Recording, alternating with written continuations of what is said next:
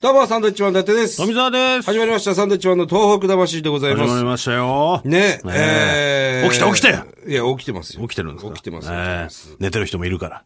あ そうですかねラジオつけっぱなしで寝てる人いるから。寝てますい起きてーや、起きてますよ、大丈夫ええです。大丈夫ですかはい。はい。もうあの、2月末だったり、3月入ってたりしますけども。放送 日、ね、それぞれ違いますそうのなんでです、放送日がね。ええええもう早いね、あっという間ですね。早いですもうね。 2ヶ月過ぎてるわけですよ。あと10ヶ月しかないですからね。この今年もね間、紅白歌合戦出たと思ったら、お前。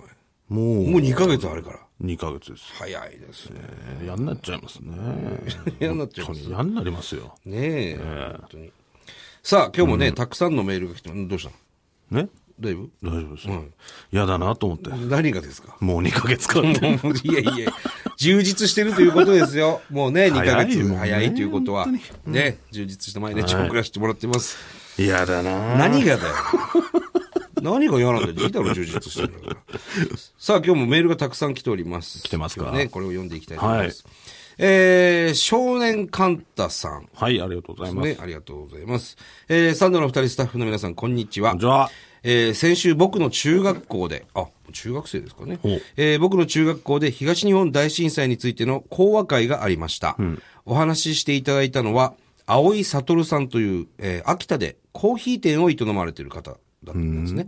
えー震災後、被災者のために何かしたいという思い、えー何かしたいと思い、実際に被災地に出向き、少しでも被災者にほっとしてもらおうと、自分の仕事であるコーヒーを差し出したり、えー仮設住宅に布団を寄付したり、秋田の関東や様々な東北のお祭りを被災者と一緒に行ったりしたそうです。えー、葵さんの都合上、短い時間の講話会でしたが、えー内容はとても濃く、時には涙してしまう場面もありました。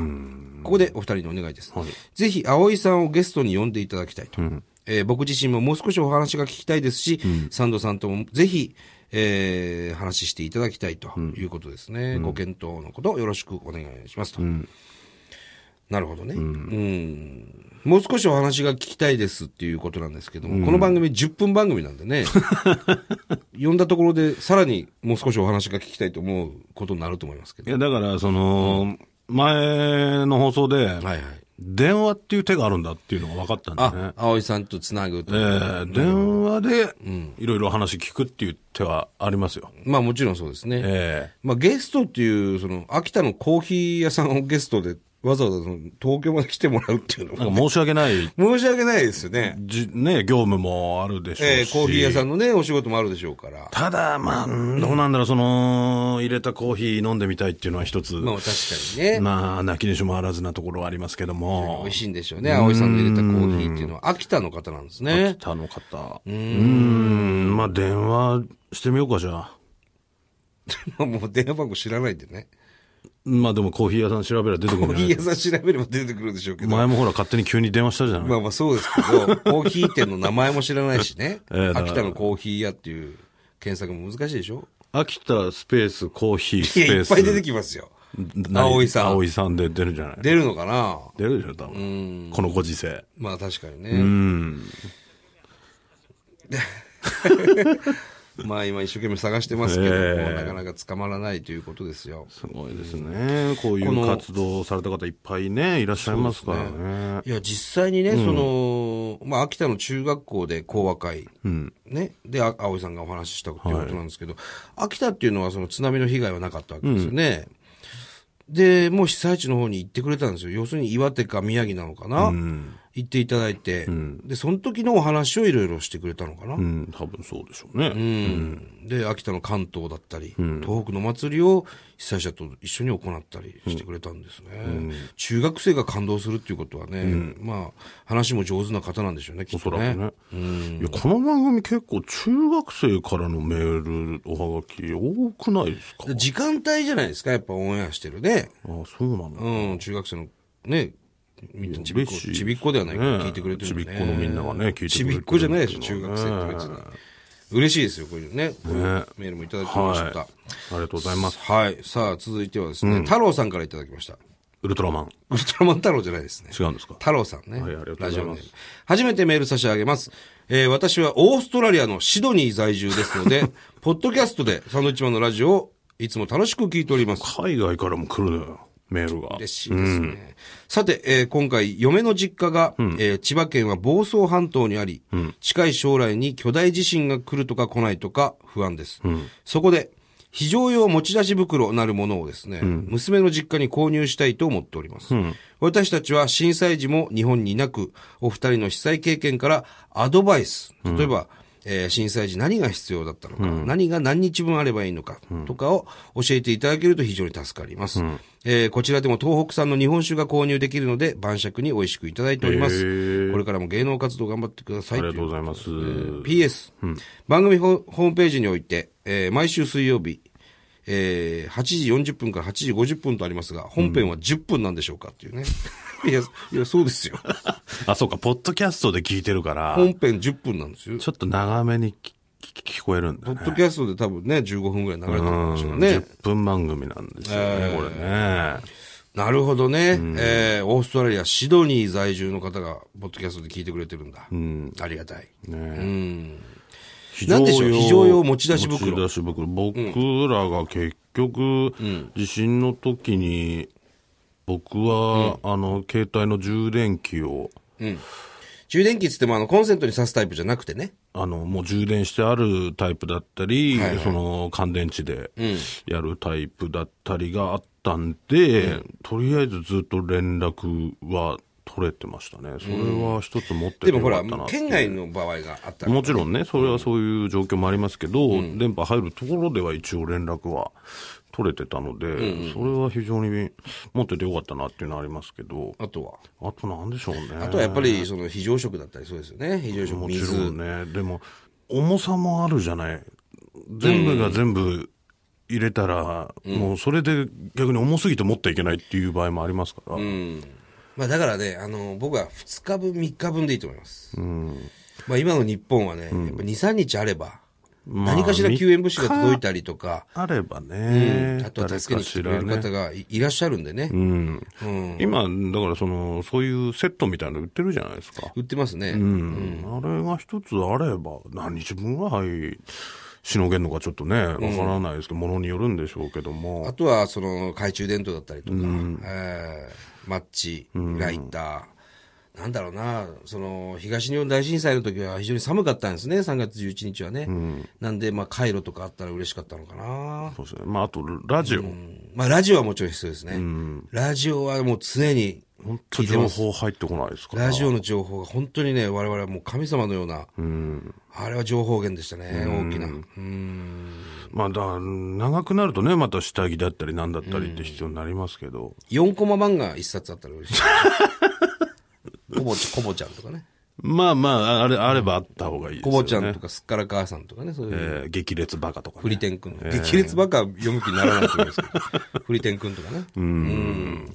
あと、なんだろうな、子供がいればね、そういう。まあまあ、紙おむつだったりね。うんあの魅力ウェットティッシュだった魅り力と的か。なものなのかな、まあまあ、これもこれもって言ってたらね、本当にね、えー持ち出しできなくなっちゃうんでね、そうなんですよね。うん。もう本当に最低限のものでいいと思いますよ。あとはまだから2日、3日かな。あ3と日は分あれば十分。分。笛とかもよく言いますけどね。笛。うん。あの、瓦礫の下に入っちゃった時とか、笛があるとピーピー吹いて存在をああ、なるほどね言。えるとかね。うん教えられるとかね。笛も持ち出し袋の中入ってるの入ってる場合もあんのかも。は今入ってるみたいですよ。あそうう。なん熊よけではないんですね。熊よけ、まあ、熊は鈴じゃないですか。あ熊は鈴わかんないですけど。うーん。なるほど。あそうだ、鈴もね、できれば入なんでれて鈴は熊が出熊来ねた時えのだたろめにね。うん熊は来ないと思います。わかんないですえーけ太ど。郎わかさんんない熊来るかもしれない来。るかもしれないけど。えー、太郎さんで参考して、参考になったでしょうかまあ、一回そういうのを見てもらうと、もうだいぶ揃ってますんでね、いろいろと。そうですねん。それで足りないものを補充してもらえればいいんじゃないですか。はい。はい。お願いします。さあ、もう一つ行きましょう。えーラジオネーム、にゃんこの肉球さんからいただきました。ありがとうございますえーこんばんは。こんばんは。私はナイトメアというバンドのファンなのですが、えー先日ツイッターでナイトメアのギギタリストの方が、サンドイッチマンさんが面白いお、えー同郷なのでいつかお会いしたいとつぶやいてらっしゃいました、えーサンドイッチマンさんとナイトメアどちらも大好きな私は嬉しくなりましたので、こちらにご報告のメールをさせていただきました。おお嬉しいですね。えーご存知ないかもしれませんので説明します。えーいや、知ってますよ、もちろん我々ね。ナイトメアは2000年に結成された宮城県出身のビジュアル系バンド。ライブ会場で震災の募金を募っております。私には大したことはできないのですが、彼らのライブ会場で募金したり、仙台まで彼らのライブを見に行って、えー現地でわずかですがお金を使うようにしております。普段なら他の地方に行ってもあまりお土産物は買わないのですが、東北に行った時はご近所にくる配る分も買ったりしています。ありがとうございます。ね。えービジュアル系ということで、服装や独特のメイクに抵抗があるかもしれませんが、とてもふるさとを愛している方々です。偏見なく見ていただけたらなと思います。お体に気をつけてご自愛くださいということでありがねと。ありがとうございます。まあ、ナイトメア知ってますよ。常々名前はね、ナイ名前も知ってますし聞いね。てましたけども。大人気バンドでしょ本当に素晴らしいな。かなか一緒になることがないんですね。まあまあまあまあね、その活動拠点が違いますから、なかなか一緒にはならないんですが、仙台にいるんですかね。仙台貨物でしょいわゆる。うん。ね。こっちで活動してんのかなもう東京だと思いますけどね、活動拠点はね。そううんぜひぜひお会いしたいですね、そうですね。ナイトメア。うんただ我々ね、あの、偏見があるんでね、あの、服装と独特のメイクだけは勘弁していただきたい な。いいだろ、別に。 いやいや、何の偏見もないですよ。まあ、最悪ゲストは難しかったら、電話っていう、ね、お前好き機だ能な、があり電ま話。すか何らハマってんだよ、先先週から。電話で繋ぐっていうことも全然まあまあまあできるっていうのが分かったんでね。ええもしかしたら、機会があれば。そうですね。ねお互いのふるさと、宮城県仙台市をね、盛り上げていきたいなと思いますよ。うんですね。いつかなんかやりたいですね。うん一緒に。何か大きなイベントでもね。うん偏見なく見ていただけたらなと思いますっていうのはね、まあ、我々もそうですけど、あの、おっさん方です、おっさん方。もっと年上の。うん。ね。うん。もう、もう、お前特にそうじゃないか。いやいや、僕、いやそんな、俺そんな偏見持たないでしょ。顔にペイントとかしてたらもうダメでしょ。ああ、もうちょっとね、ビジュアル系とかダメビでジしュアょ。ル系。いやいや、でもこれ人気ある人多いじゃん。うん。ね、ぜひ、えー、にゃんこの肉球さんもね、そういうふうに我々が言ってるということを伝えていただきたいと思いますね、はい。はい。